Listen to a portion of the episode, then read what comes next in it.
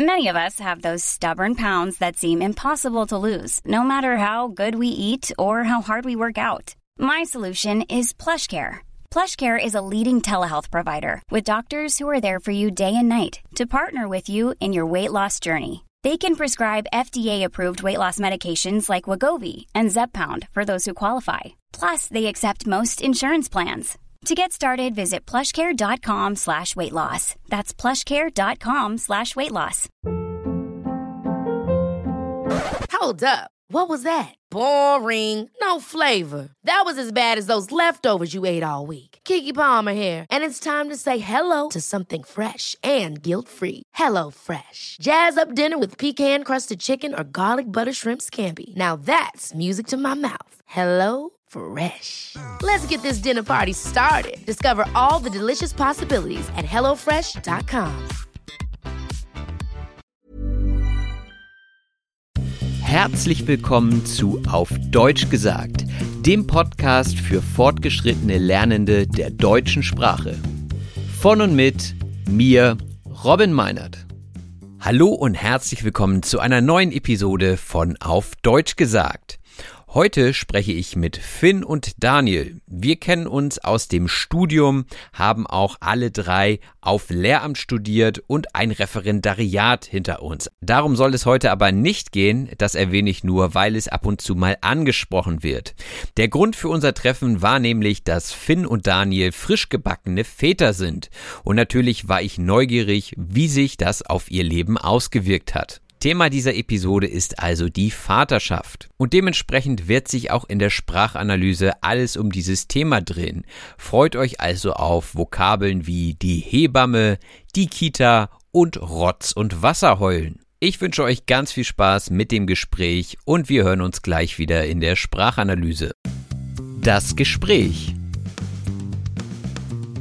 Ich sitze hier mit Daniel und Finn. Herzlich willkommen. Hallo. Moin. Ja, wir sitzen hier heute zusammen, um das Thema Vaterschaft anzusprechen, denn der große Unterschied zwischen euch und mir ist, der erste, ihr seid beide verheiratet, ich nicht oder noch nicht.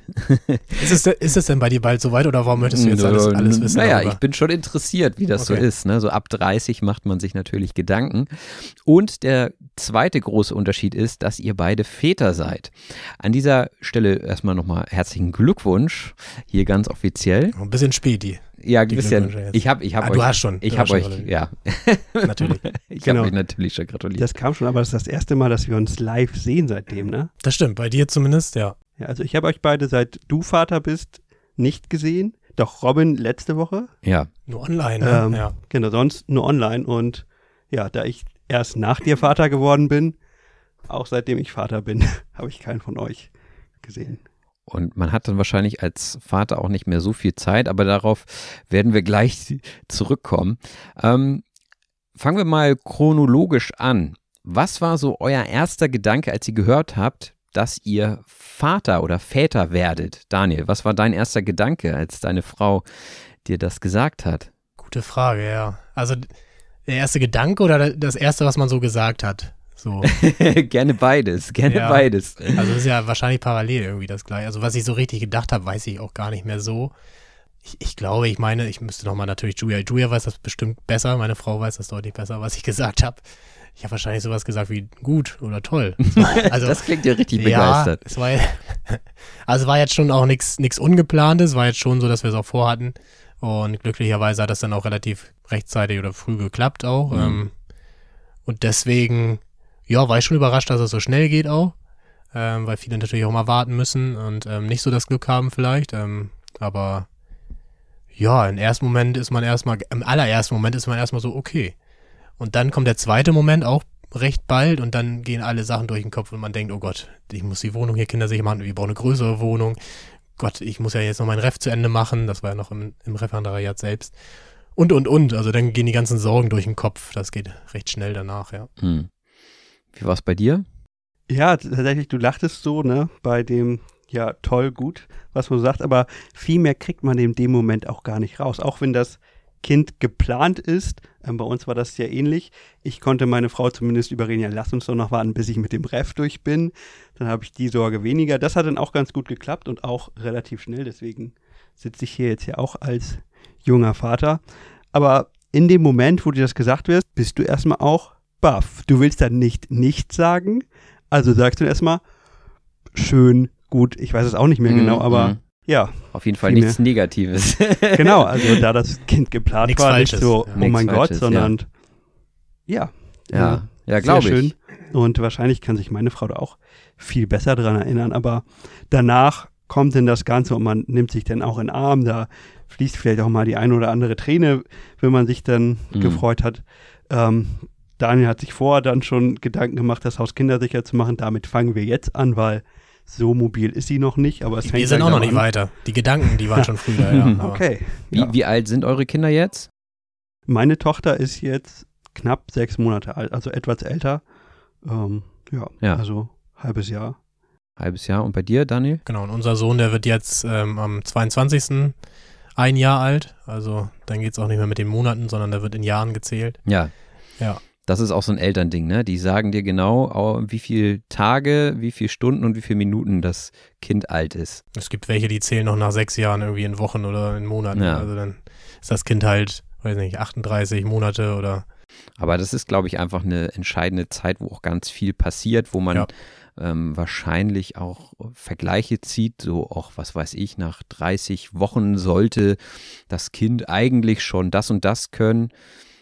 Was haltet ihr davon, von diesen Vergleichen? Macht ihr das selber? Also die Vergleiche selbst, also natürlich hat man auch im Umfeld ein paar Kinder, die ungefähr in dem Alter sind oder vielleicht schon ein bisschen weiter sind vom Alter her. Ähm, eigentlich guckt man sich natürlich ganz am Anfang ein paar Bücher an Hm. ähm, oder recherchiert im Internet, da gibt es auch ganz tolle Seiten. Ähm, aber vor allem kauft man erstmal drei, vier, fünf Bücher, die man nachher alle gar nicht liest, Mhm. weil es dann doch anders kommt. Ähm, und da stehen natürlich immer alles mit drin mit Wochen und dann müsste es das und das und das. Dann gibt es noch die Untersuchung ja, ähm, wo der Kinderarzt drauf guckt und immer wieder schaut, ähm, ob das dann ungefähr ja dem Durchschnitt entspricht. Ja. Aber es gibt ja auch eine große Reichweite und also wir sind da ganz entspannt. Er ist relativ spät gekrabbelt, so richtig gekrabbelt, viel mehr gerobbt eine lange Zeit. Und dann, wo er es dann aber auch gemacht hat, dann war man da viel entspannter. Und jetzt, was das Laufen angeht, da sind wir ganz entspannt und waren Mhm. einfach ab, man lässt sich da überraschen. Also Mhm. die richtigen Sorgen haben wir da jetzt zumindest nicht, was diese Rechnung angeht, mit wie viele Wochen. Darf ich dazu direkt eine Frage Gerne, stellen? ja. Wann hat er angefangen zu krabbeln? Oh, gute Frage. Guck mal, jetzt habe ich schon wieder vergessen. Also mit Krabbeln, drei, vier Monate muss das schon her sein. Also man unterscheidet ja zwischen Robben, wo sie wirklich die Beine oder Knie nicht so richtig benutzen, Mhm. und dann das Krabbeln, wo sie halt auch die Beine richtig einsetzen. Und das war erstmal so ein Moment, wo man denkt, der robbt ja jetzt schon die ganzen Wochen und Monate und warum krabbelt er denn nicht irgendwie? Ist ja gar nicht so viel anders. Ne? Sagt man jetzt als Hm. ne, erwachsener Mann, der jetzt schon laufen kann irgendwie. Aber für die Kinder ist das ein Riesenschritt von da zu da. Ähm, Im wahrsten Ja. Sinne. Hm. Auf jeden Fall, ja. Ja, weil- weil ich stelle die Frage, da sind wir wieder beim Vergleichen. Wir warten bei unserer Tochter noch, dass sie jetzt langsam anfängt, sich vorwärts zu bewegen. Im Moment robbt sie nämlich nur rückwärts. Das ist normal, das hatten wir auch. genau. Ich weiß, dass Oder das normal Kreis. Kreis ist auch gut. ist. Ähm, aber das ist so der erste Vergleich, um auch auf die Frage wieder Ja. zurückzukommen, Mhm. ob man sich da vergleicht. Ich finde, zu sehr sollte man sich nicht vergleichen, weil Kinder entwickeln sich unterschiedlich. Ähm, aber es ist auch ganz gut, sich eben irgendwo zu belesen, sei es in Büchern, im Internet oder wir benutzen eine App, dass man so ungefähr einen Richtwert hat, wann sollte sie was können und was kommt wann, weil sonst denkst du, äh, naja, die kann jetzt aber noch nichts, ne? Und dann siehst du so, naja, das soll ja aber auch erst in fünf Wochen kommen, dass sie damit anfängt. Und dann denkst du dir, ja, alles gut, dann warten wir jetzt fünf Wochen. Hm. Aber ich glaube, da sind wir auch wieder beim Thema Sorgen. Also die Sorgen, die verschwinden, glaube ich, bei euch auch. Also die Sorgen hatten wir auch zu dem Zeitpunkt, was ihr meintet eben. Ähm, dann geht's aber los mit Krabbeln und dann denkst du nur noch so, oh Gott, bleib doch stehen. Und Hm. weil dann geht's nämlich los mit den ganzen Möbeln und der kommt ja überall hin und der ist super schnell und der wird immer schneller. Und ähm, dann guckt man eher darauf, meine Güte, ich bin froh, wenn er noch nicht gehen kann, weil dann wird's ja nochmal ein Step äh, mehr mit den ganzen Sicherungen und so weiter. Ähm, von daher, vielleicht sind wir da viel entspannter geworden und denken so, Hauptsache noch nicht laufen, Mhm. lass dir noch Zeit. Ihr, ihr hattet das ja gerade angesprochen, ihr habt ein paar Bücher gekauft oder eine App besorgt und so. Ähm, wie habt ihr euch sonst so auf die Geburt vorbereitet? Ja, es gab also einen Geburtsvorbereitungskurs, da ähm, unsere Geburt aber so mitten in diese Corona-Hochphase nochmal letzten Herbst letzten Jahres äh, reinkam sozusagen. Ähm, hatten wir die online gehabt. Hm. Was ich so ein bisschen schade fand, weil ich höre natürlich von anderen Eltern, die schon ältere Kinder haben, dass die dann ähm, auch Freundschaften teilweise geschlossen haben aus diesen Geburtsvorbereitungskursen. Das war bei uns natürlich nicht ganz so äh, persönlich dann. Ähm, war trotzdem aufschlussreich, aber ich würde sagen, dadurch, dass wir zum Glück ja keinen Notfall hatten, irgendwie dann, was die Geburt angeht, ähm, im Nachhinein brauchten wir jetzt auch nicht ganz so viele Informationen daraus. Das ist natürlich nur für die Geburt selber und natürlich auch für ähm, die Risiken, die da entstehen könnten oder die Notfälle, die dann halt passieren könnten, ähm, so richtig vorbereiten für, für, die, für das tatsächliche Elternsein tut es auf jeden Fall nicht. Hm. Ähm, weil die ganzen anderen Sachen, da wächst du auch so ein bisschen mit rein. Wir hatten zwar auch eine Hebamme gehabt während der Zeit und die paar Wochen danach, nach der Geburt, aber ähm, was dann danach alles kommt, natürlich gibt's Bücher, aber äh, man wächst auch so ein bisschen rein oder man fragt natürlich dann die Eltern, die eigenen Eltern, wie war es denn damals und hast du noch einen Tipp oder ist das normal, ist das okay? Wenn das Mhm. Kind das erste Mal krank wird, das ist dann immer spannend nochmal, was sollen wir jetzt tun, ist das schlimm oder ist das normal? Und die beruhigen einen ja schon, weil die dann auch immer ganz entspannt sind. Vielleicht sind die auch so entspannt, weil die alles vergessen haben, wie, wie anstrengend und schwierig ja alles war damals. Ähm, aber das hilft auf jeden Fall. Hm. Absolut. Also leider bei uns ja auch kein Real-Life ähm, Geburtsvorbereitungskurs, aber wir haben es auch online gemacht. Und auch wenn man das immer so ein bisschen belächelt, es hilft wirklich ungemein, ähm, einfach mal zu sehen, okay, was kommt da jetzt eigentlich auf mich zu, auch wenn es zum Zeitpunkt des Geburtsvorbereitungskurses noch ewig weit weg scheint, ist es ganz gut, sowas im Hinterkopf zu haben. Gerade auch so, okay, was ist normal? Ähm, zum Beispiel die Tatsache, das erste Trinken von einem kleinen Kind sind 8 Milliliter. Das kriegt es aus der Brust von der Mutter raus. Und also was, wie verhält man sich, wenn das Kind jetzt schreit? Was gibt es da für Techniken? Okay, es ist normal, dass das Kind dann und dann schreit. Das Kind muss so und so oft in der Nacht wach sein, damit es trinkt. Und das alles wird einem so ein bisschen genommen. Da ist so ein Geburtsvorbereitungskurs, glaube ich, gerade wenn es das erste Kind ist, glaube ich, auch unerlässlich. Und sonst hat Daniel ja gerade auch schon gesagt, ähm, Bekannte mit Kindern oder eben Familie. Ich habe einen größeren Bruder, der hat auch zwei Kinder. Die eigenen Eltern wissen natürlich auch immer noch mal was, wobei die auch oft sagen so, naja, ich weiß das gar nicht mehr, ob du das gemacht hast. Da denkt man immer so, toll, danke, hilft mir jetzt nicht weiter, aber Hm.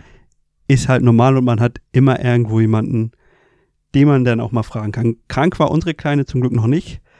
Da habe ich schon vor dem ersten Mal kommt auch noch. ein bisschen Angst. War auch bei uns jetzt erst vor vier Wochen ungefähr das erste Mal. Spannend. Ja. Spannend. Und spannend finde ich eigentlich auch immer die Findung des Namens. Ähm, wie war das bei, bei euch, Finn? Also wusstet ihr gleich, wenn es ein Junge wird, dann heißt er so und so oder wenn es ein Mädel wird, wird es so und so? Oder wie seid ihr vorgegangen? Tatsächlich ist das eine schwierige Frage. Ähm, jetzt nicht von dir, sondern die Frage der Namensfindung, weil man hat natürlich ja schon Vorstellungen, wie soll das eigene Kind mal heißen. Tatsächlich sind wir ganz froh, dass wir eine Tochter haben, weil wir viel mehr Mädchennamen zur Auswahl hatten als Jungsnamen. Hm. Wenn das zweite nochmal ein Junge wird, dann muss man dann nochmal gucken. Da gibt es auch so ein paar, aber viele Namen haben wir da nicht zur Auswahl. Und ähm, wir sind da so ein bisschen einen Kompromiss eingegangen. Unsere Tochter hat einen Doppelnamen. Der erste Name, also der Rufname, den hat meine Frau bestimmt. Mhm. Ähm, den zweiten durfte ich dann bestimmen. Unter der Abmachung, wenn wir die nächste Tochter bekommen, dann habe ich das Recht, den ersten Namen zu bestimmen und Hm. sie macht den zweiten Namen. Also ich finde den Namen super schön, gerade auch den Doppelnamen, den wir ihr gegeben haben, aber irgendwo muss man halt Kompromisse schließen und unser ist halt, okay, wir nehmen jetzt das in der Kombination und das nächste Mal machen wir es andersrum. Hm. Ja, also bei uns war es natürlich auch ein, ein Ring, würde ich nicht sagen. Das, das war es nicht, aber natürlich stimmt man sich zusammen ab. Und das war bei uns aber auch erst so, wo wir dann wussten, dass ähm, meine Frau schwanger ist. Ähm, vorher, ja, man hat sich ja selbst schon mal so ein bisschen damit beschäftigt, aber noch nicht zusammen so richtig. Ähm, zumindest bei uns war es nicht so. Und dann haben wir auch tatsächlich auch wieder über eine App oder ich, eine Internetseite, ich weiß das gar nicht mehr so genau, geguckt, was gibt es denn überhaupt für Namen? Weil da werden dann wirklich alle Namen vorgeschlagen, die es jemals gab und Hm. noch geben wird. Und dann scrollt man die halt alle mal durch. Also es gibt eine Website, da gibst du dann halt den Nachnamen ein und dann schlägt die halt vor, was denn vielleicht von den Silben oder von den, ja, von den Silben irgendwie gut klingen würde. Hm. Das fand ich ganz interessant und dann haben wir da halt geguckt, was gibt's denn alles, was aktuell. Ähm, wir wollen eigentlich nichts Aktuelles, nachher ist was Aktuelles geworden, da konnten wir aber nichts für. Ähm, wo wir uns dann entschieden haben, haben wir auch gesagt, jetzt ändern wir das auch nicht mehr um, nur weil das in den Charts jetzt ist oder so. Ja. Nee, und dann ging es halt darum, wir haben gesagt, ich guck mal für mich ganz alleine und meine Frau, also du guckst mal für dich. Und dann haben wir verglichen so. Und dann hatten wir auch teilweise die gleichen Namen gehabt und dann konnten wir uns auch einigen auf einen. Und das ging eigentlich relativ entspannt, muss ich sagen. Und eigentlich hatten wir auch erstmal überlegt, vielleicht zwei Namen oder einen Namen und dann haben wir uns für einen entschieden. Hm. Ähm, waren aber auch ganz offen, was das angeht. Also Ja, diese Namenslisten sind auch wirklich unglaublich hilfreich, überhaupt mal eine Idee zu bekommen. Denn man hat ja eine Vorstellung, okay, was würde ich für einen Namen geben, aber mal zu gucken, was gibt es noch und gerade auch mal so dahinter zu gucken, das finde ich zum Beispiel ganz spannend, anderen ist das vielleicht auch egal, was für eine Bedeutung hat dieser Name eigentlich, wo kommt der her, ähm, was kann man damit verbinden, weil man will ja seinem Kind auch keinen Namen geben, der vielleicht mit etwas verbunden ist, was man selber nicht so gut findet. Hm. Ja, und was, ich weiß nicht, ob das bei dir so war, aber ähm, bei uns ist es ja auch noch so, dass meine Frau noch Erzieherin ist Hm. und ich als Lehrer und da musst du natürlich auch erstmal einen Namen finden, den du vielleicht noch, der noch nicht so verbrannt ist, sag ich mal. Ja. Also den du vielleicht noch nicht, also am besten noch nicht irgendwie im Unterricht hattest oder sie vielleicht nicht in der Kita hatte und dann am besten, wenn man den irgendwie schon gehabt hat, dann aber einen, wo man dann vielleicht nicht so eine negative Assoziation mit hat, ähm, dass man nicht immer gleich so ein Bild hat. Und da ist es uns wirklich gelungen, dass wir einen Namen gefunden haben, den wirklich ich noch gar nicht hatte und meine Frau, glaube ich, einmal bei sich in der Kita hatte. Aber ansonsten, die, die 90 Prozent der Namen sind dann auch schon weg, ne? weil man dann sagt, nee, da kenne ich noch einen von dem Jahrgang und da kenne ich noch einen aus der Schule und die kennen noch einen aus dem Kindergarten oder einen Vater, der aus dem Kindergarten, der so heißt, oder eine Mutter. Das war schon nicht so einfach und das wird ja auch noch auf euch zukommen dann irgendwann. Also, Ja, das Problem hätten wir auch von beiden Seiten, beide Lehrer. ja. Ähm, ja, da wird es wahrscheinlich dann eher so ein Musterschülername sein. es fallen auf jeden Fall schon ganz viele raus, ja. Wie war denn der Moment, als ihr euer Kind das erste Mal gesehen habt? War ja wahrscheinlich im Krankenhaus. Schwierig, ähm, weil sie hat sich ein bisschen schwer getan mit dem Atmen. Hm. Das heißt, sie wurde geholt und anders als das üblich ist, kam sie nicht direkt zur Mutter auf die Brust, sondern wurde dann erstmal mitgenommen und dann wurde gesagt, das Kind ist jetzt fünf Minuten alt, ohne dass wir es gesehen haben. Und dann, nach gefühlt nochmal fünf Minuten, durfte ich dann zu dem Kind und dann musste es erstmal so ein bisschen atmen lernen. Hm. Ähm, war also eher ein Schockmoment, den ich dann auch erstmal verarbeiten musste. Ja. Ähm, aber dann war natürlich auch die Freude groß, ne? Und dann, ähm, ja, nachdem dieser Schock verarbeitet wurde, das hat tatsächlich dann auch ein bisschen gedauert. Ähm, ja, dann freut man sich natürlich riesig über dieses kleine Wunder und auch jetzt immer noch jedes Mal, wenn man sie sieht und auch sieht, was sie neu kann, Hm. ähm, immer wieder ein großes Glück. Ja, wir hatten das Glück gehabt, dass nichts Schlimmes während der Geburt passiert ist und auch danach nicht. Ähm, ich kenne das aber auch von einem Kumpel von mir, der halt auch, ähm, wo es auch ein bisschen kritisch war, wo jetzt alles gut ist, aber der trauert heute noch ein bisschen dahinterher, ne, dass der, dass die keine normale, sag ich mal, mehr oder weniger normale Geburt hatten, wobei das wahrscheinlich auch noch im Rahmen ist, so ist ja wahrscheinlich bei jedem x-ten Kind ja so, aber ähm, trotzdem sagt er, der hätte auch gerne so eine Geburt gehabt, wo wirklich nichts passiert und wo das dann wirklich schreit, das Kind, und du siehst es sofort und dann, äh, deswegen kann ich das schon nachvollziehen. Ähm, es ist ja auch so wirklich die ganze Geburt über, das ist ja jetzt in den seltensten Fällen ein Akt von paar Minuten und dann ist das vorbei, sondern das ist ja wirklich nervenaufreibend über Tage, über Stunden. Alleine im Kreissaal selber, wenn du dann halt bist und immer wieder diese Herztöne hörst und immer nur denkst, ja, okay, hoffentlich bleibt das so und da passiert nichts. Also man macht sich dann ja schon Gedanken. Ähm, es ist wirklich so ein, so ein Spiel zwischen Leben und Tod. War bei uns nicht so dramatisch, aber trotzdem ist das ja irgendwie so. Mhm. Also du denkst die ganze Zeit, hoffentlich passiert hier nichts. Und deswegen ist der Moment, also bei uns war es jetzt glücklicherweise so, dass er dann irgendwann kam und dann auch geschrien hat. Ähm, das geht ineinander über, das geht echt schnell, innerhalb von Sekunden, dass die dann anfangen zu schreien. Und das ist wirklich so ein Moment, wo alles abfällt. Also du bist so unter Anspannung, so unter Stress. Und den Moment selber, den, also das kann man nicht vergleichen. Das ist Wahnsinn. Also das ist auch wirklich so, wir hatten Zimmernachbarn gehabt, die waren ein, zwei Tage vor uns dran und der hat auch gesagt, du wirst weinen, du wirst heulen, Rotz und Wasser und stell dich schon mal drauf ein und ich so, ja, okay, ich bin auch sentimentaler Typ, aber ob ich jetzt weinen werde, weiß ich nicht und so weiter, mhm. ne? Keine Ahnung. Ähm, ist aber dann wirklich tatsächlich so, wenn der Schrei kommt, dann kommen Gefühle also wirklich von unten nach oben in dir hoch. Also das ist Wahnsinn, wie so ein Schwall und dann bricht's aus dir raus und dann heulst du, dann heult deine Frau und dann heult ihr gemeinsam und das Baby schreit ja auch noch. Also ja. ähm, trotzdem sind alle glücklich. Das ist irgendwie das Schöne und ähm, das ist schon ein Moment, man kann ihn nicht beschreiben. Also es ist wirklich ganz schwer, den zu beschreiben. Man muss den wirklich erleben, weil das ist auch mit nichts vergleichbar, was du bis jetzt irgendwie hattest, ob jetzt mhm. Hochzeit mhm. oder weiß nicht, Konfirmation oder sowas, was vielleicht noch besonders war in seinem Leben. Ähm, das ist wirklich ganz, ganz, ganz speziell mhm. und da kannst du dich auch nicht drauf vorbereiten da. Nee, und das ist eben so ein bisschen der Moment, der bei uns fehlte, dieser Moment des Schreiens und dann fällt alles von dir ab. Bei uns lief dann, okay, das Kind ist nicht da, meine Frau weiß, das sollte jetzt eigentlich auf die Brust. Ähm, das mhm. passiert nicht und dann kommt man aus dieser Phase nicht ganz raus und zumindest bei mir hat es dann eben auch noch länger gedauert, bis man eben aus dieser verkopften Phase rauskommt, dass jetzt wirklich alles gut ist. Ähm, ich hatte zumindest Tage, vielleicht auch noch Wochen danach immer noch mal wieder Gedanken zurück an diesen Moment und habe gemerkt, okay, das war irgendwie nicht so, wie es hätte sein sollen. Ähm, ich komme damit klar, aber ich muss das jetzt erstmal irgendwie verarbeiten. Mhm. Und auch so kann es sein. Daniel sagt ja, das ist jetzt nichts großartig Ungewöhnliches. Das kommt vor.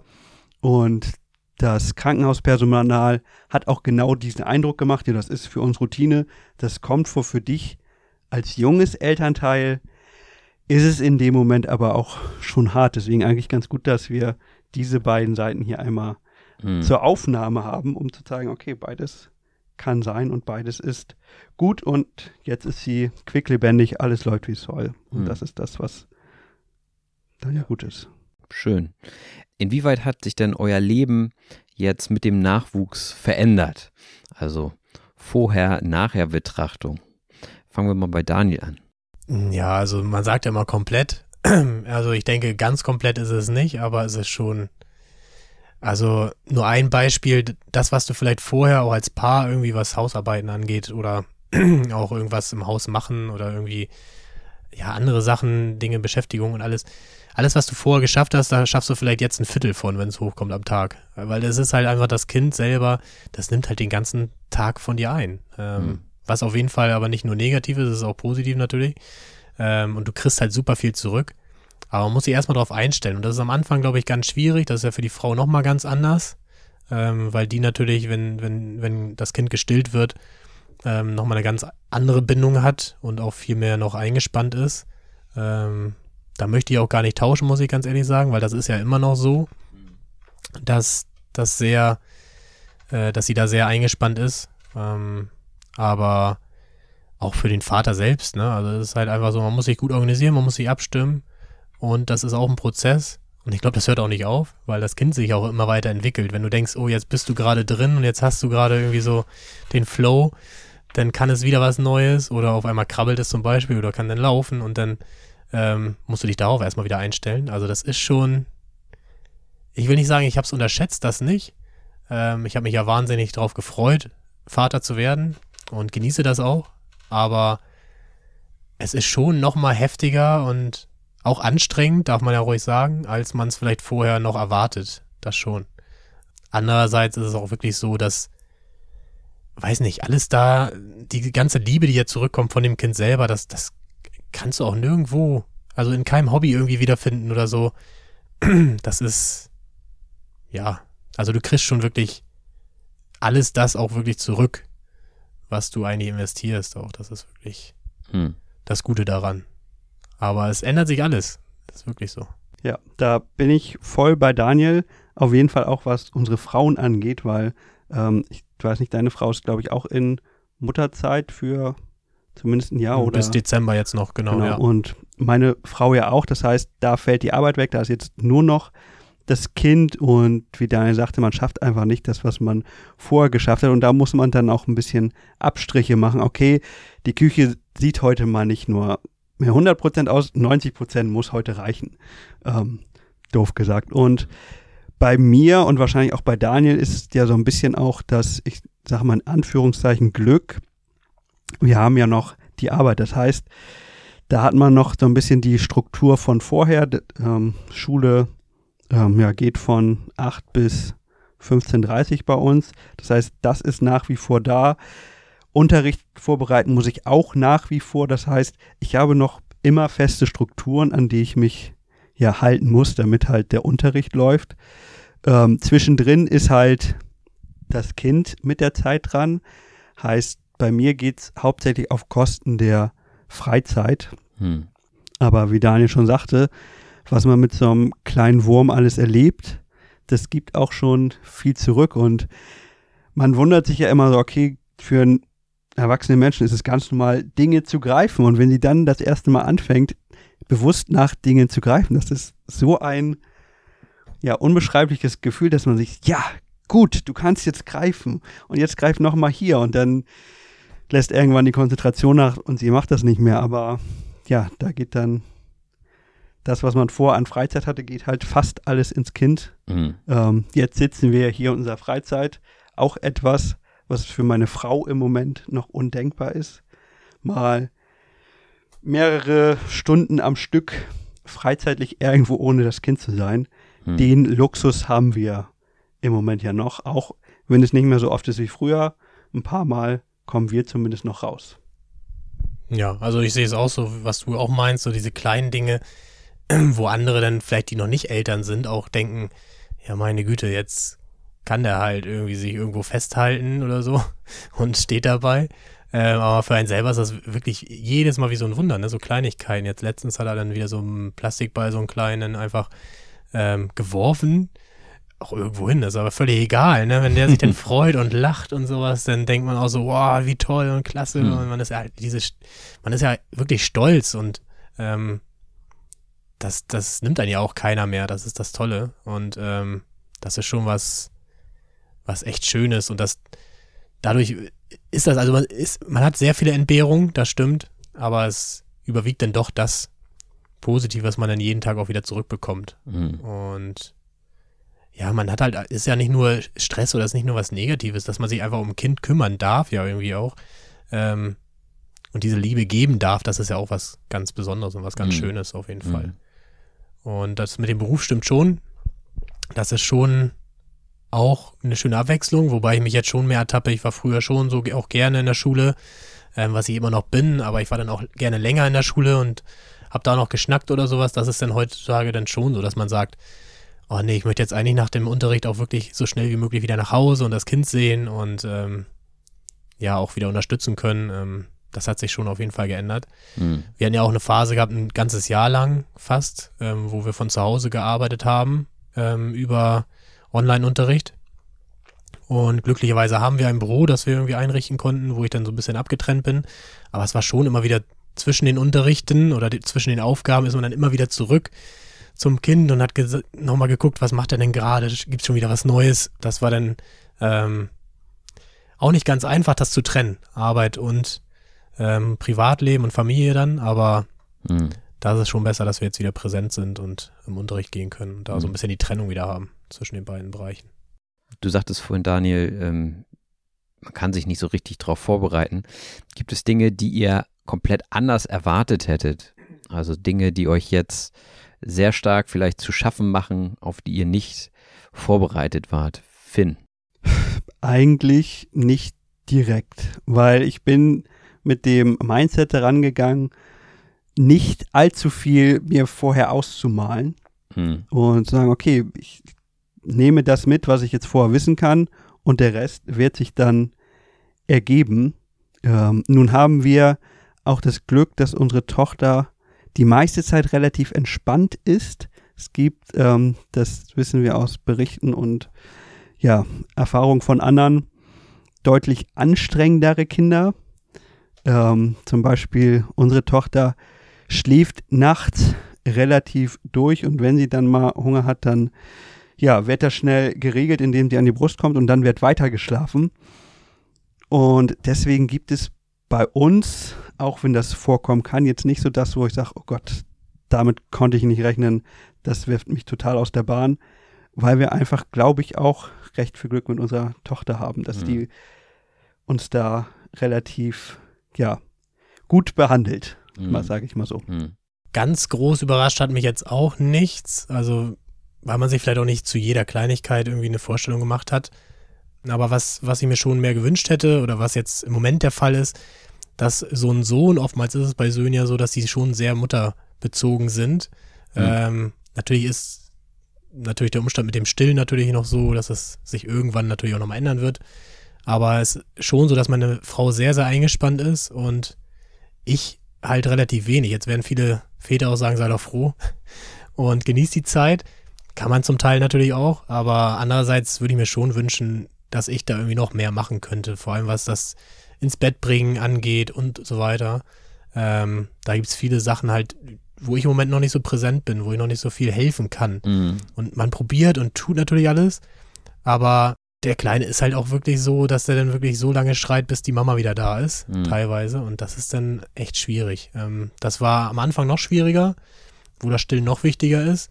Das wird mit der Zeit immer besser, aber das ist so ein Umstand, den habe ich mir vielleicht nicht anders vorgestellt, so, aber hätte ich mir schon anders gewünscht. Oder hatte ich gedacht, dass Mhm. das vielleicht ein bisschen entspannter ist, dass das so ein bisschen aufgeteilter ist.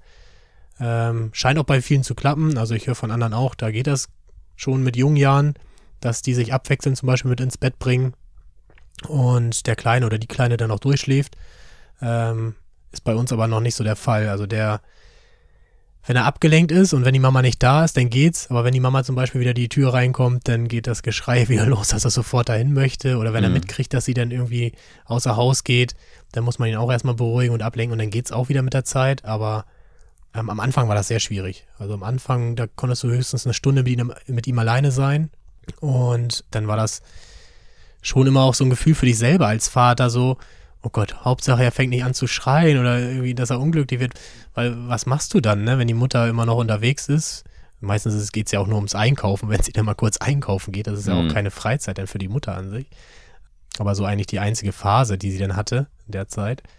Ähm, aber wenn du dann halt, wenn sie dann noch irgendwo an der Kasse da ist und du bist da mit ihm und er schreit und das gab es dann wirklich so Phasen, dann bist du da eine halbe Stunde und die halbe Stunde kommt dir dann mit einem schreienden Kind vor, als wenn das zwei grausame Tage so ungefähr. Mhm. Ähm, Weil es ja nicht nur so ist, dass der laut ist und schreit, was natürlich anstrengend ist, sondern dieses Gefühl, du kannst ihm nicht helfen. Das ist wirklich so. Nee, du hast die Wunderwaffe nicht. Nee. Und die gibt's und es ändert sich auch immer mit Wunderwaffen, aber du musst sie ja erstmal herausfinden. Das ist das Problem. Meistens ist es Essen, oder? Ja, das Stillen, wenn ich es könnte, das wäre wär schon mal ganz gut. Natürlich hat man das mit der Flasche auch probiert und so. Ähm, das ging dann teilweise auch, aber ist auch nicht immer der Fall. Also manchmal sind es ja Kleinigkeiten, die ihn dann aus dem Takt bringen oder wenn er gerade wieder aufwacht, geschlafen hat und er merkt, die Mama ist jetzt gar nicht mehr da und die war eben noch da zum Beispiel. Ähm, da gibt's manchmal so Spielzeug, was dann hilft. Wir haben so einen Regenmacher, heißt der, der macht dann so schöne Geräusche. Der lief auch super, bis zum gewissen Punkt, wo der dann auch nicht mehr funktionierte. Ja, es ist halt ein ständiges Ausprobieren und nochmal neu zu probieren. Eigentlich wissenschaftliches Arbeiten ist das mit seinem Kind. Klingt jetzt zwar schlimmer, als es gemeint ist, aber es ist wirklich so. Du musst immer wieder jeden Tag neu ausprobieren und gucken, was, was hilft ihm gerade, weil er kann sich einfach noch nicht äußern. Ne? Und, Mhm. ähm, das war in der ersten Phase sehr, sehr schlimm und schwierig für mich eigentlich auch. Ähm, für meine Frau natürlich noch mehr, weil sie ja wirklich diesen Stress dann hat auch und äh, auch diese Zeit für sich einfach nicht hat. Ähm, in dem Ausmaß, wie ich das zum Beispiel habe. Und das ist aber auch nicht so einfach dann natürlich für den Vater, weil er gerne mehr machen würde. Das ist so ein bisschen, da war ich nicht vorbereitet, muss ich sagen. Vor allem auch auf der Beziehungsebene. Ne? Man möchte ja der Frau dann auch was abnehmen, wie du schon sagtest. Und wenn das nicht geht, dann ist man so ein bisschen hilflos wahrscheinlich. Tatsächlich kommt auch bei uns häufig vor. Ist also nicht nur bei euch so. Gott sei Dank, ja. Ähm, man würde gern mehr machen, aber einiges läuft halt nur über Mama. Ähm, bei uns ist es zum Glück so, sie kann auch länger mit mir alleine sein. Das kam in der ersten Zeit ab und zu mal vor, dass das einfach sein musste. Ähm, da haben wir uns dann ganz gut arrangiert, aber ja, wie du schon sagtest, oft ist es eben auch, ähm, man kann der Mutter nicht helfen, weil sie sagt, nee, ich muss jetzt das machen, dann ist das Kind ruhig und dann läuft das. Aber auf der anderen Seite ist es dann auch mal ein ganz gutes Gefühl, wenn man mal was abnehmen kann und die Mutter dann eben ähm, 15 Minuten, eine halbe Stunde für sich hat, Mhm. bevor das Kind wieder sagt, hallo, ich will jetzt aber zur Mama. Das ist ganz gut. Und ich ja. glaube auch, ähm, dass es mir, wie ich vorhin schon sagte, geholfen hat, eben nicht zu viel vorher zu erwarten. Denn Daniel sagte gerade schon, es ist wissenschaftliches Arbeiten. Etwas, was vielleicht ein paar Tage oder vielleicht auch mit Glück Wochen funktioniert hat, ist auf einen Schlag dann funktioniert nicht mehr. Mhm. Ähm, da ist das Kind immer auf die eine Weise eingeschlafen und zack, damit schreit es dich nur noch an. Ähm, davon darf man sich auf jeden Fall nicht umhauen lassen. Man muss gucken, was funktioniert und wenn das nicht funktioniert, muss man sich eben was Neues einfallen lassen. Mhm. Ja, man, man fühlt sich halt teilweise auch wie der letzte Vollidiot. Ne? Ein Beispiel hatten wir letztens erst gehabt.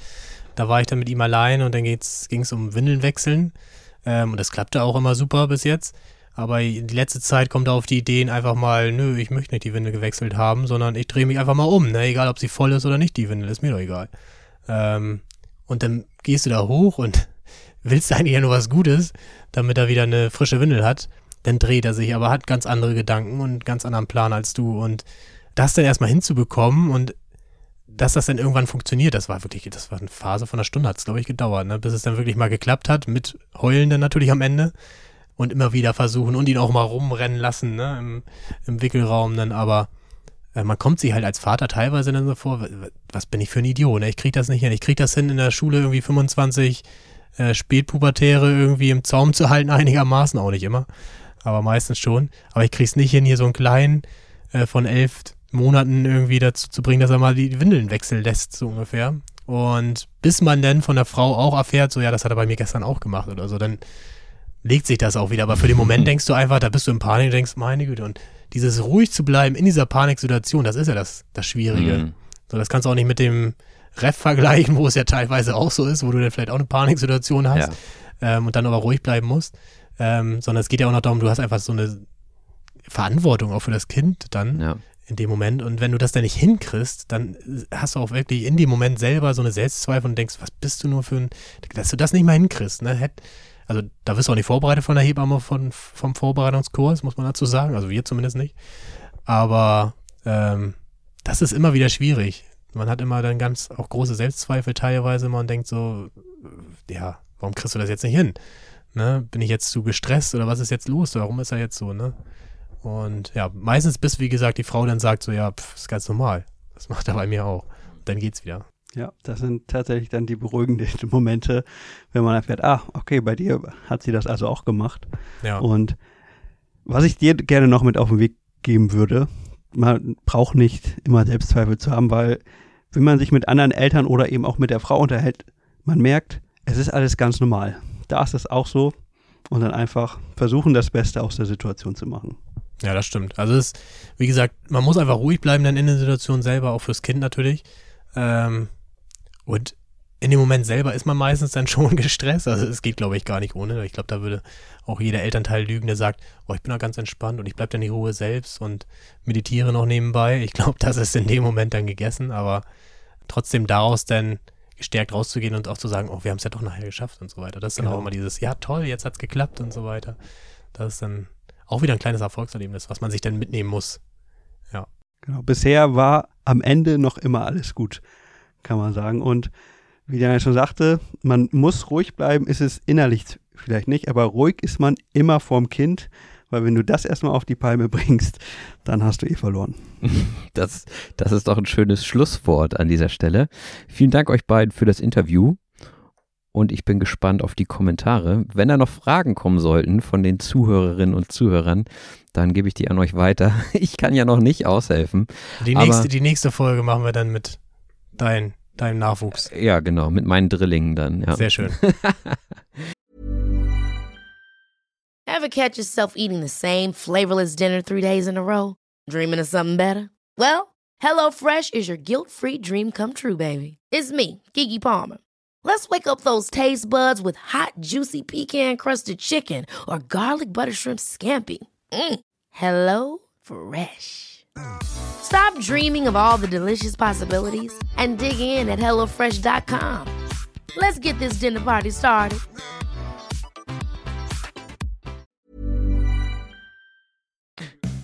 Die Sprachanalyse.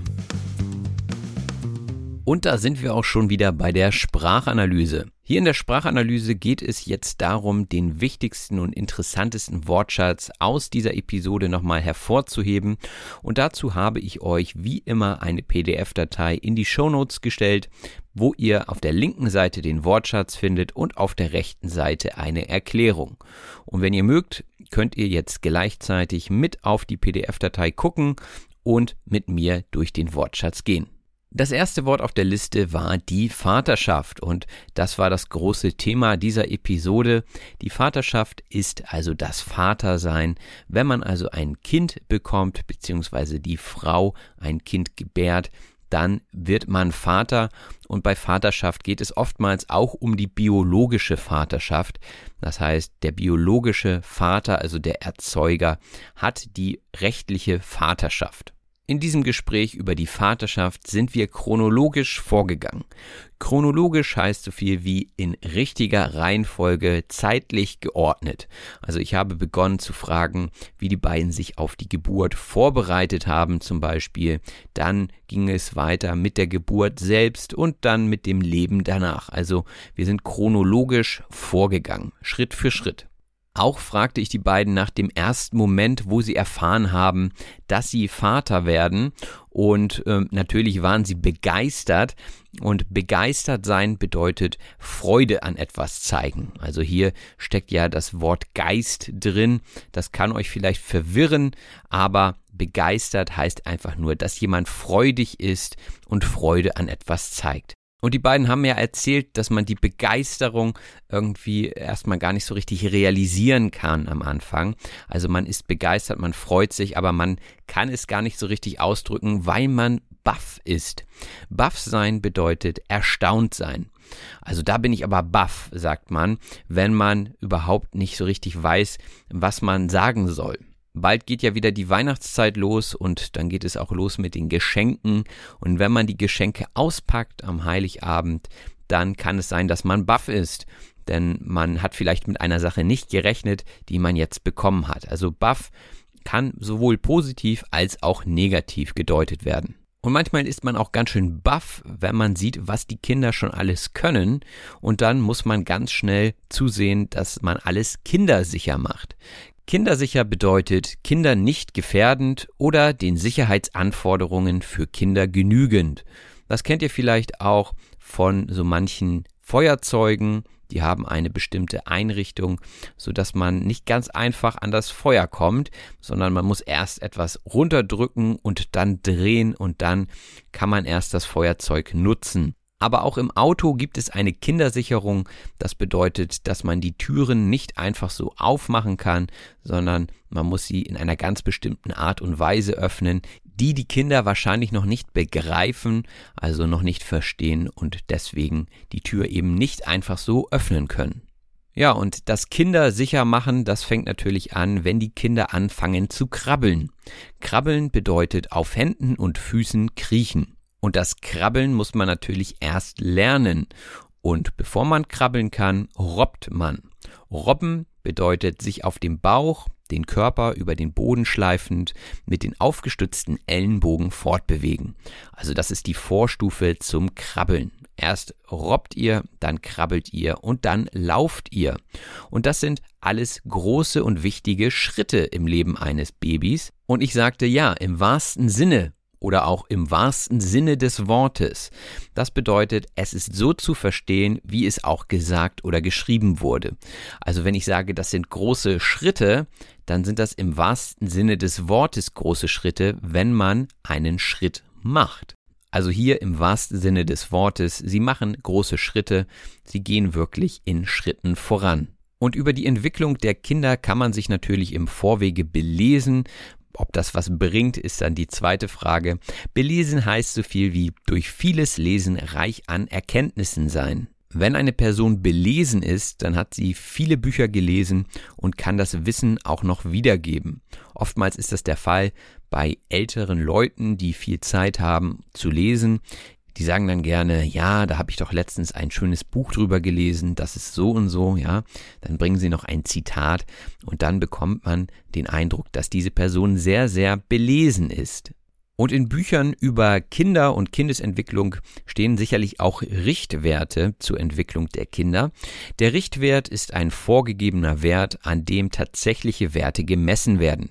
Und einige Leute orientieren sich sehr stark an solchen Richtwerten und vergleichen die Entwicklung ihrer Kinder mit den Richtwerten. Ob das so sinnvoll ist, weiß ich nicht, aber es kann natürlich sehr aufschlussreich sein, wenn man solche Richtwerte im Hinterkopf hat und dann ungefähr weiß, was zu welchem Zeitpunkt eintreffen sollte. Also solche Bücher können sehr aufschlussreich sein. Aufschlussreich bedeutet informativ. Aber auch Gespräche können sehr aufschlussreich sein. Das bedeutet, wenn man sich über etwas austauscht und dann am Ende mehr verstanden hat, als man vorher wusste, dann war das Gespräch sehr aufschlussreich. Man hat neue Informationen dazu bekommen. Aber sicherlich ist nichts so aufschlussreich wie das Ausprobieren selbst und in manche Dinge muss man manchmal einfach reinwachsen. Reinwachsen oder auch hineinwachsen in etwas bedeutet sich in etwas einleben, einarbeiten und damit völlig vertraut werden. Und Daniel sagte auch, dass man hineinwachsen würde in das Vaterdasein. Das heißt, das ganze Belesen und die ganzen Richtwerte sind vielleicht zu vernachlässigen, wenn man einfach loslegt und ausprobiert. Und dann findet man seinen eigenen Weg, mit den Dingen umzugehen. Man wächst also rein. Wenn ihr zum Beispiel auch einen neuen Job annehmt, dann wisst ihr meistens auch nicht gleich alles auf einmal, sondern ihr arbeitet euch ein, ihr wachst in diese Arbeit hinein. Und diese Hilflosigkeit am Anfang der Vaterschaft wird vielleicht von einigen erfahrenen Vätern belächelt. Belächeln bedeutet etwas mit spöttischem oder nachsichtigem Lächeln betrachten. Belächeln ist also die abgeschwächte Form von Auslachen. Ja, also es ist jetzt nicht so extrem, dass man lachen muss, dass man jemanden auslacht, dass man ihn verspottet, sondern man nimmt die Sorgen vielleicht nicht so ganz ernst, weil man weiß, dass das alles nicht so schlimm ist. Schöner wäre es natürlich, wenn die erfahrenen Väter die anderen nicht belächeln würden, sondern einfach mit Rat und Tat zur Seite stehen würden, denn ich denke, das hilft ungemein. Ungemein bedeutet sehr groß oder sehr stark. Also wenn etwas ungemein hilft, dann hilft es sehr. Genauso hilft es ungemein, wenn ihr diesem Podcast eine Rezension hinterlasst, die positiv ist. Somit finden andere Leute auch diesen Podcast und das hilft natürlich ungemein. Man könnte auch sagen, dass es unerlässlich ist für diesen Podcast. Unerlässlich heißt unbedingt nötig. Und wenn wir uns das Wort mal genauer angucken, dann steckt da der Erlass drin, also unerlässlich. Der Erlass ist ein Verzicht oftmals von staatlicher Seite, also wenn ihr normalerweise eine Strafe zahlen müsstet, sie wird euch aber erlassen, dann müsst ihr sie eben nicht mehr zahlen. Und unerlässlich heißt also genau das Gegenteil. Es ist unbedingt nötig, dass ihr etwas tut. Es gibt also keinen Erlass. Unerlässlich. Ja, und beim Thema Kita, da gehen die Meinungen auch oftmals auseinander, ob diese nun unerlässlich ist oder nicht. Einige Leute sagen, sie hilft ungemein. Die Kita bedeutet die Kindertagesstätte ist also eine Abkürzung für Kindertagesstätte. Kindertagesstätte ist sowas ähnliches wie Kindergarten, nur dass es bei der Kindertagesstätte um eine Ganztagsbetreuung geht. Im Kindergarten ist das eben oftmals nicht der Fall. Dann hatten wir auch über die Namensgebung der Kinder gesprochen und da ging es ja darum, dass es als Lehrer manchmal gar nicht so einfach ist, einen Namen zu finden, der noch nicht so verbrannt ist, also der noch nicht einen schlechten Eindruck hinterlassen hat. Und ich sagte dann, naja, das wird dann wahrscheinlich ein Name von einem Musterschüler. Der Musterschüler ist ein vorbildlicher Schüler. Also ein Muster ist ja sozusagen eine Vorlage, wie es sein sollte. Und wenn sich ein Schüler oder eine Schülerin gut verhält, dann ist sie oder er ein Musterschüler oder eine Musterschülerin. Musterschüler kommen also nie zu spät zur Schule, haben immer ihre Hausaufgaben und sind immer nett und freundlich. Wart ihr selber auch Musterschüler? Schreibt es gerne in die Kommentare. Und dann ging es auch schon um die Geburt selbst und das ist ein richtiger Akt. Wurde gesagt. Wenn etwas ein Akt ist, dann ist das sehr, sehr anstrengend. Also es war ein richtiger Akt, diese Sprachanalyse zu erstellen, könnte ich sagen, wenn es schwierig war. Ja, wenn viele schwierige Wörter drin waren, wenn ich erstmal die Redewendung nachschlagen musste, wenn ich mir nicht sicher war, wenn das Mikrofon erst nicht so richtig wollte, wie ich es wollte und so weiter, dann kann man sagen, das war ein richtiger Akt, diese Sprachanalyse aufzunehmen. Und wenn etwas ein Akt ist, dann ist es oftmals auch sehr nervenaufreibend. Nervenaufreibend bedeutet die Nerven in äußerstem Maße beanspruchend. Wenn wir uns das Wort angucken, dann haben wir natürlich Nerven und aufreibend. Und wenn etwas aufgerieben wird, dann reibt es aneinander und geht kaputt, wird so faserig, ja. Und das könnt ihr euch bei den Nerven gut vorstellen. Natürlich nur im übertragenen Sinne, die gehen nicht kaputt. Und auch eine Geburt kann manchmal nervenaufreibend sein. Die Geburt findet oftmals in einem Kreissaal statt. Der Kreissaal ist der Entbindungsraum im Krankenhaus, also der Raum, in dem die Geburt stattfindet. Und dieser Kreissaal ist nicht etwa rund oder kreisförmig, wie man vermuten könnte. Nein, kreisen ist ein veraltetes Verb und hieß so viel wie gebären, also in Geburtswehen liegen und ebenso auch kreischen. Und kreischen ist wiederum abgeleitet vom Wort krizen, was so viel heißt wie schreien oder stöhnen. Also kreisen und krizen wurde irgendwann zum Kreissaal. Ja, und genau das passiert ja bei der Geburt. Äh, da sind manchmal Szenen bei, die ganz schön nervenaufreibend sind, wo das Kreischen und Stöhnen und Schreien wichtige Bestandteile sind. Und eine Geburt ist auch manchmal ein Spiel zwischen Leben und Tod. Ein Spiel zwischen Leben und Tod sagt man, wenn etwas lebensgefährlich ist. Und auch bei dieser Serie, die momentan in aller Munde ist, Squid Game, geht es auch um ein Spiel zwischen Leben und Tod. Das heißt, wer verliert, stirbt. Also freiwillig würde ich nicht bei einem Spiel zwischen Leben und Tod mitspielen.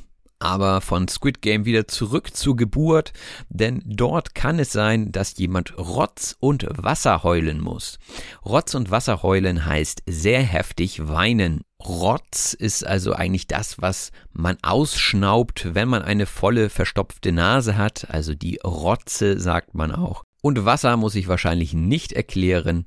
Heulen ist ein Synonym für weinen, also wenn die Tränen runterlaufen. Und ich denke, das ist auch wieder sehr gut vorzustellen, wie sozusagen die Rotze und das Wasser am Gesicht herunterlaufen.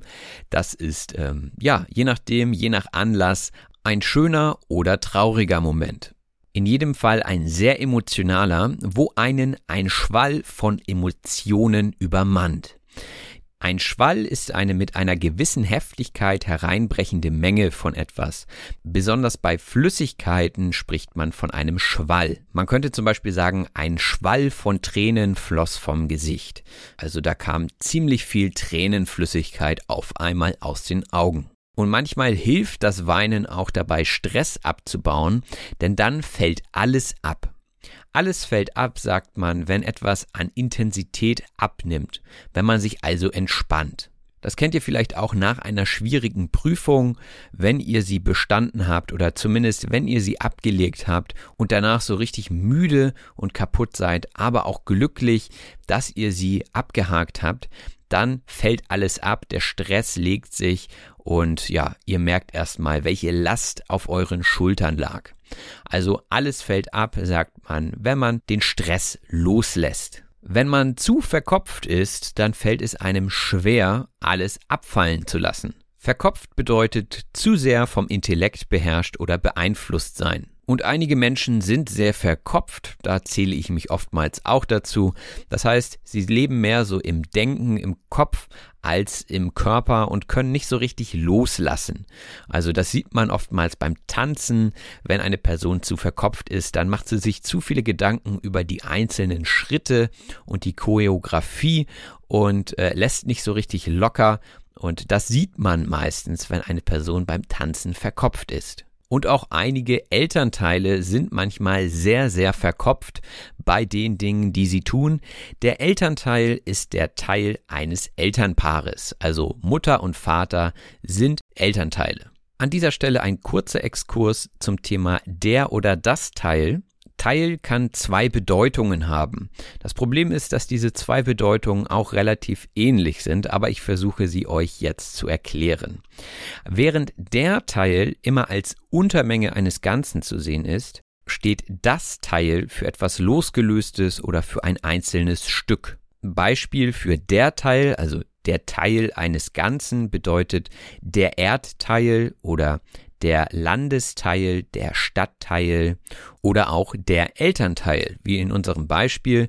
Also dort ist die Mutter oder der Vater Teil eines Ganzen und deswegen sagt man der Elternteil. Wohingegen das Teil, also das lose Stück, zum Beispiel gesagt wird bei einem Ersatzteil oder in dem Wort das Altenteil. Das Altenteil ist das Haus, in dem die Alten wohnen, also die jüngere Generation wohnt im großen Haus und das Altenteil ist das Haus daneben, was meistens etwas kleiner ist. Also hier nur am Rande die Unterscheidung zwischen der Teil, also der Teil eines Ganzen, oder auch das Teil, ein loses Stück. Jetzt fragen sich vielleicht die ein oder anderen, wie ist es denn mit Puzzleteil? Da sagt man leider das Puzzleteil, auch wenn es vielleicht ein Teil des Ganzen ist, aber das Puzzleteil ist, wenn es noch nicht eingebaut ist, das Puzzleteil. Denn es ist ein einzelnes Stück. Ui, und das hätte ich lieber nicht sagen sollen, denn jetzt seid ihr verwirrt. Kommen wir deswegen lieber ganz schnell zurück zu unserer Liste und zum nächsten Wort quicklebendig. Quicklebendig bedeutet voll sprühender Lebendigkeit oder auch überaus munter. Und junge Babys sind oftmals quicklebendig, also sind voller Kraft und Leidenschaft und versprühen Lebendigkeit. Ja, sie wollen sich bewegen, sie sind laut und somit freut man sich über quicklebendigen Nachwuchs. Der Nachwuchs ist das Kind oder die Kinder in einer Familie. Also eine Familie hat Nachwuchs, wenn Kinder kommen. Und dann sind die Eltern höchstwahrscheinlich eingespannt. Eingespannt sein bedeutet für einen bestimmten Zweck arbeiten oder beschäftigt sein. Ich könnte auch sagen, der Podcast spannt mich ganz schön ein. Ja, also ich arbeite hier für diesen Podcast und das beschäftigt mich. Und wenn man stark eingespannt ist, dann muss man an anderer Stelle Abstriche machen. Abstriche machen bedeutet Einschränkungen hinnehmen.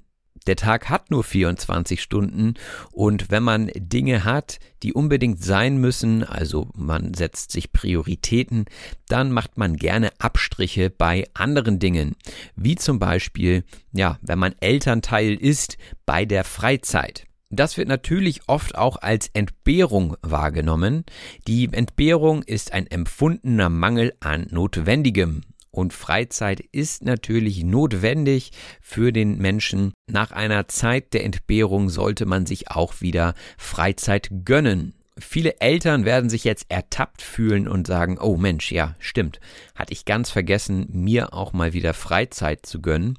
Ertappen bedeutet bei heimlichem oder verbotenem Tun überrascht werden. Ein Beispiel wäre, wenn man in die Küche geht und sich eine Süßigkeit gönnt und der Partner oder die Partnerin reinkommt und einen dabei ertappt, ja, dann äh, fühlt man sich vielleicht schuldig, weil man dem Partner nicht auch eine Süßigkeit mitgebracht hat oder man hat vorher verabredet, dass man nicht mehr naschen, also dass man keine Süßigkeiten mehr essen möchte und dann fühlt man sich ertappt. Man wurde also erwischt beim Naschen. Aber ich denke, das ist nicht so schlimm, als dass man nicht darüber schnacken könnte. Schnacken sagt man zum Reden und zwar ist das eher ein plattdeutscher und damit im norddeutschen Bereich genutzter Begriff. Also ich schnacke gerne mit meinen Freunden, das heißt ich rede gern mit meinen Freunden. Und mit Finn und Daniel habe ich auch gerne geschnackt und sie haben mir Sachen anvertraut, die ihnen zu schaffen machen.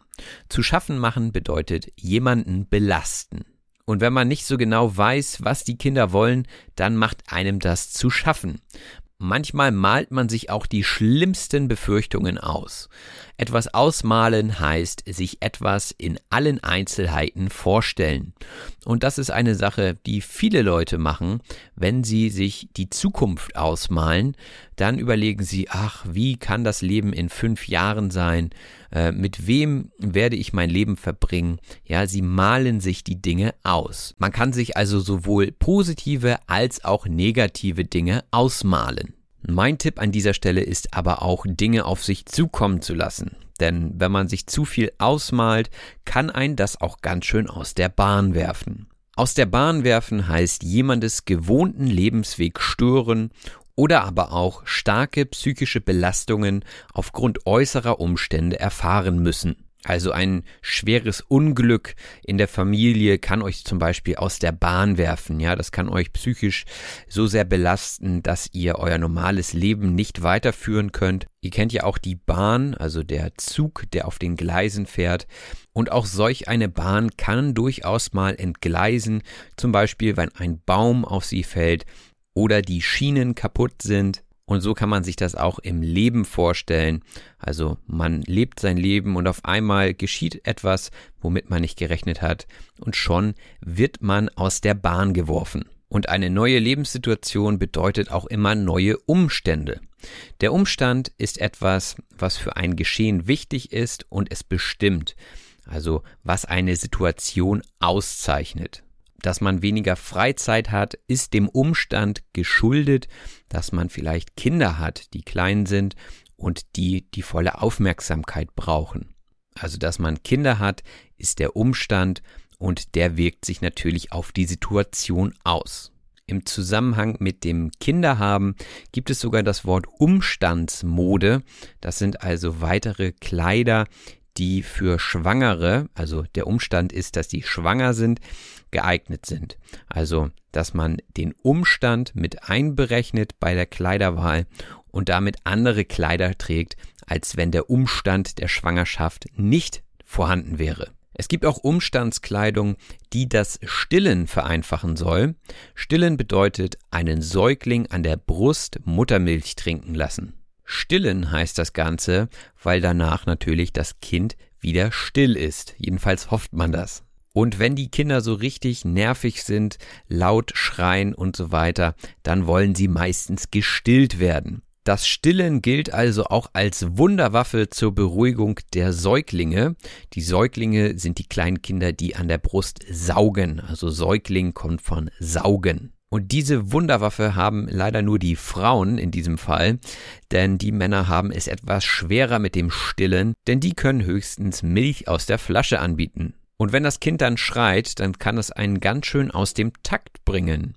Aus dem Takt bringen heißt durcheinanderkommen oder gestört werden. Den Takt kennt ihr auch von der Musik. Da gibt es den Dreivierteltakt, den Viervierteltakt und so weiter. Und wenn der Schlagzeuger aus dem Takt kommt, dann endet das meistens nicht gut für das Musikstück und auch nicht für die Harmonie in der Band. Deswegen sollte der Schlagzeuger nie aus dem Takt kommen. Und im übertragenen Sinne gilt das natürlich auch für das Leben. Da kann man ganz schnell mal aus dem Takt kommen oder aus dem Takt gebracht werden. Das ist noch nicht ganz so fatal wie aus der Bahn geworfen werden, aber auch schon etwas unangenehm. Und Daniel erzählte, er kann zwar nicht stillen als Wunderwaffe, aber sie haben wohl einen Regenmacher, der das Kind dann beruhigt. Der Regenmacher ist ein Effektinstrument, das aus einem Kaktus besteht. Das ist also ein relativ großer, langer Kaktus, der schon holzig ist, also der hart ist und da werden die Stacheln dann nach innen getan und beide Seiten werden zugemacht. Und dann kann man den Regenmacher von links nach rechts neigen.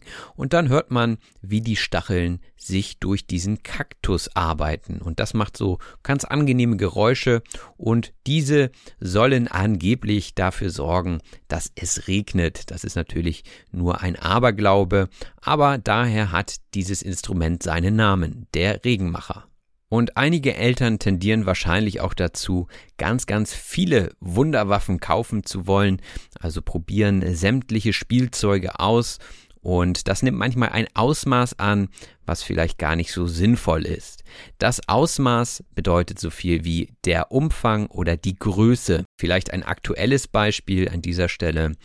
Die Infektionszahlen nehmen ein Ausmaß an, das die Krankenhäuser nicht mehr bewältigen können. Hier geht es also um den Umfang der Infektionszahlen. Und diese steigen tatsächlich im Winter wieder, und zwar auf einen Schlag. Auf einen Schlag sind sie wieder da. Auf einmal sind die Zeitungen wieder voll von diesen Nachrichten. Auf einen Schlag heißt gleichzeitig oder auch plötzlich. Also plötzlich gibt es wieder Nachrichten zum Thema äh, Infektionszahlen. Das hatte sich ja über den Sommer ganz gut gelegt und jetzt auf einen Schlag ist es wieder präsent in den Medien. Aber jetzt wieder zurück zu den Babys, denn auf einen Schlag kann auch mal die Windel voll sein. Die Windel ist ein Tuch aus Stoff oder ja, gibt es inzwischen ja auch aus Plastik, das um den Unterkörper eines Säuglings geschlungen wird, um dessen Ausscheidungen aufzunehmen. Das hört sich jetzt ja sehr kompliziert an. Also das ist das Höschen, das den Boden davor schützt, dreckig zu werden und nass zu werden. Und die meisten Kinder tragen heutzutage eine Windel, auch wenn es schon wieder einen Gegentrend gibt, und zwar die windelfreie Erziehung. Aber ja, damit habe ich mich ehrlich gesagt noch nicht so sehr beschäftigt. Also wichtig ist, dass ihr jetzt wisst, was die Windel ist. Spätpubertäre, die brauchen hoffentlich keine Windel mehr, denn mit Spätpubertär ist eine Person gemeint, die eigentlich schon erwachsen ist, deren Verhalten aber noch sehr, sehr unreif ist. Gemeint sind also junge Erwachsene, die sich eher noch wie Teenager verhalten. Und auch ich habe manchmal solche in der Klasse. Und dann sage ich manchmal, oh, meine Güte, können Sie sich nicht mal benehmen. Meine Güte sagt man, wenn man unangenehm überrascht wird. Und auch da gibt es leichte Unterschiede, je nachdem, wie man das Ganze betont. Wenn man sagt, ach du meine Güte, ja, dann ist man wirklich überrascht und kann das gar nicht fassen, was einem gerade erzählt wurde. Wenn man jedoch sagt, meine Güte, können Sie sich nicht benehmen, dann heißt das so viel wie, ach, das kann doch nicht wahr sein, ja. Also, ja, auch hier wieder unterschiedliche Bedeutungen je nach Intonation. Und im Beispiel von Daniel ging es, glaube ich, eher um Ersteres, also mehr so im Sinne von, ach du meine Güte, wie soll ich denn bloß mit dieser Situation umgehen? Und da plagen einen schon mal die Selbstzweifel. Selbstzweifel sind auf sich selbst, sein eigenes Denken und Tun gerichtete Bedenken. Und Finn und Daniel haben das auch sehr gut erklärt, warum sie manchmal Selbstzweifel haben. Denn, naja, man soll eigentlich ja nur ein Kind gerade wickeln und man schafft es irgendwie nicht, ja, und dann fragt man sich, bin ich zu doof dafür? Warum schaffe ich das nicht? Das sollte ich doch können. Und da kommen einem schon manchmal Selbstzweifel. In Bezug auf die Geburt haben Hebammen sicherlich nicht so viele Selbstzweifel. Die Hebamme ist eine ausgebildete und staatlich geprüfte Geburtshelferin. Zu den Aufgaben der Hebamme gehört es zum Beispiel, die Schwangeren zu beraten, was die Ernährung und die gesunde Lebensführung angeht, als auch bei Beschwerden die Dinge einzuordnen und vielleicht auch die schwangere Person dann an Ärzte zu vermitteln. Und auch bei der Geburt ist natürlich die Hebamme dabei. Und die ist hoffentlich ganz die Ruhe selbst. Ganz die Ruhe selbst sein ist eine Redewendung und bedeutet gelassen und entspannt sein. Und wenn ich hier für euch die Sprachanalyse mache, dann bin ich auch ganz die Ruhe selbst, anders als manchmal im Interviewteil. Da bin ich schon manchmal aufgeregter. Vielleicht hört man das auch. Jetzt bin ich jedenfalls ganz die Ruhe selbst. Und mich kann nichts auf die Palme bringen. Jemanden auf die Palme bringen bedeutet jemanden wütend machen oder provozieren. Und ich hoffe, dass ich mit dieser Episode niemanden auf die Palme gebracht habe. Und ich hoffe auch, dass ich niemanden durch den Schnelldurchlauf auf die Palme bringen werde. Im Schnelldurchlauf werde ich also jetzt nochmal den Wortschatz aus dieser Episode zusammen in eine Geschichte packen. Und ich hoffe, dass ich keine Wörter dabei vergesse. Dieser Teil ist komplett improvisiert, also ich bin gespannt, was kommt. Los geht's. Es ging heute um die Vaterschaft und die Vaterschaft funktioniert eigentlich relativ chronologisch. Erst macht man das Kind, dann bekommt man das Kind und dann erzieht man das Kind. Dabei ist man manchmal begeistert, manchmal ist man baff, aber wichtig ist, dass das Haus kindersicher ist. Denn die Kinder fangen erst an zu robben, dann krabbeln sie irgendwann und irgendwann machen sie dann auch ihren ersten großen Schritt. Und das im wahrsten Sinne des Wortes. Man kann sich sicherlich in der Literatur belesen und sich an Richtwerten orientieren. Manchmal ist das durchaus aufschlussreich, aber ehrlich gesagt muss man da einfach hineinwachsen, ausprobieren und hoffen, dass einen niemand belächelt. Learning by Doing hilft also ungemein. Und irgendwann ist es unerlässlich, die Kinder auch in die Kita zu schicken, damit sie am Ende auch vielleicht Musterschüler sein werden. Natürlich wollen die Kinder nicht immer gleich im Kindergarten oder der Kita bleiben. Das ist manchmal ein großer Akt, sie davon zu überzeugen. Und manchmal kann es auch nervenaufreibend sein. Aber natürlich ist das nicht mit der Situation im Kreissaal bei der Geburt zu vergleichen, denn dort erlebt man ein wirkliches Spiel zwischen Leben und Tod. Und da kann es auch sein, dass man Rotz und Wasser heult. Da kommt einfach dieser Schwall an Emotionen hoch und wenn alles gut gegangen ist, fällt alles ab. Und man fragt sich manchmal, warum war man nur so verkopft? Auf einmal findet man sich in dem Umstand wieder, dass man Elternteil ist, das Kind ist quicklebendig und der Nachwuchs ist da. Jetzt ist man natürlich voll eingespannt im Haushalt und mit dem Kind und man muss Abstriche machen. Das heißt, man hat die ein oder andere Entbehrung zu machen. Bei diesem Stress kann man sich schon mal dabei ertappen, dass man lange nicht mehr mit seinem Nachbar geschnackt hat oder auch mit anderen Freunden. Das kann einem ganz schön zu schaffen machen aber man sollte sich von diesen Umständen natürlich nicht aus der Bahn werfen lassen und man sollte sich auch keine Horrorszenarien ausmalen. Denn die Frau hat durch das Stillen definitiv eine Wunderwaffe, um das Kind zu beruhigen. Den Mann hingegen bringt das Geschreie des Kindes schon manchmal aus dem Takt. Da hilft dann nur noch der Regenmacher, um das Kind zu beruhigen. Aber in welchem Ausmaß das gelingt, das kann man nicht so genau sagen. Das kann auch sein, dass das Kind wieder auf einen Schlag wach wird, weil es sich zum Beispiel in die Windel gemacht hat. Und wenn man die Windel aufmacht, denkt man sich, ach du meine Güte. Aber da sollte man natürlich nicht spätpubertär agieren und einfach weggehen, sondern man sollte einfach auch die Selbstzweifel beiseite lassen und ganz die Ruhe selbst sein. Am besten man macht das, wenn die Hebamme nicht dabei steht, denn dann kann sie einen auch nicht auf die Palme bringen. So, das war der Kurzdurchlauf. Der macht mir immer noch am meisten Spaß, weil ich da so richtig abdriften kann in Gedanken. Ähm, schreibt mir gerne in die Kommentare, wie ihr diesen Schnelldurchlauf am Ende nochmal findet. Ich würde sagen, das war wieder eine Episode von Auf Deutsch gesagt. Ich hoffe, euch hat diese Episode so gut gefallen wie mir und ich würde mich sehr, sehr, sehr über Rezensionen freuen, die ihr mir bei eurem Podcast-Anbieter hinterlassen könnt. Teilt auch gerne diese Episoden. Ich bin immer froh, wenn neue Leute von diesem Podcast erfahren. Und wenn ihr den Podcast finanziell unterstützen wollt und zum Jahresende ein kleines Dankeschön loswerden wollt, dann könnt ihr das über den PayPal-Link tun oder aber auch Patreon-Mitglied werden. Patreon ist eine Plattform, bei der ihr monatlich einen Betrag eurer Wahl an den Podcast überweist. Im Gegenzug dafür gibt es tolle Extras, wie zum Beispiel den diesjährigen Adventskalender, für den ich an dieser Stelle nochmal Werbung machen will. Ich bin schon dabei, Redewendungen einzusprechen, so dass ich euch jeden Tag ein Türchen öffnen kann und euch eine Redewendung mit den Beispielen und der Herkunft dieser Redewendung präsentieren kann. Ich würde mich natürlich freuen, wenn ihr euch für den Adventskalender entscheidet und auf diese Weise den Podcast unterstützt. Und wer mich in den sozialen Netzwerken noch nicht abonniert hat, der sollte das natürlich jetzt tun, denn da poste ich auch jeden Tag etwas Wissenswertes, entweder über mich und mein Leben, über den Podcast oder auch ein Vokabelquiz. Also guckt einfach mal rein bei Auf Deutsch gesagt auf Instagram und Facebook. Ich danke euch auf jeden Fall fürs Zuhören. Ich danke auch nochmal Daniel und Finn für das tolle Gespräch und ich wünsche euch eine gute Zeit. Macht es gut bis bald, euer Robin. Das war auf Deutsch gesagt. Wenn dir der Podcast gefällt, würde ich mich über eine 5-Sterne-Bewertung bei iTunes und über das Teilen in Social-Media-Netzwerken freuen. Vielen herzlichen Dank.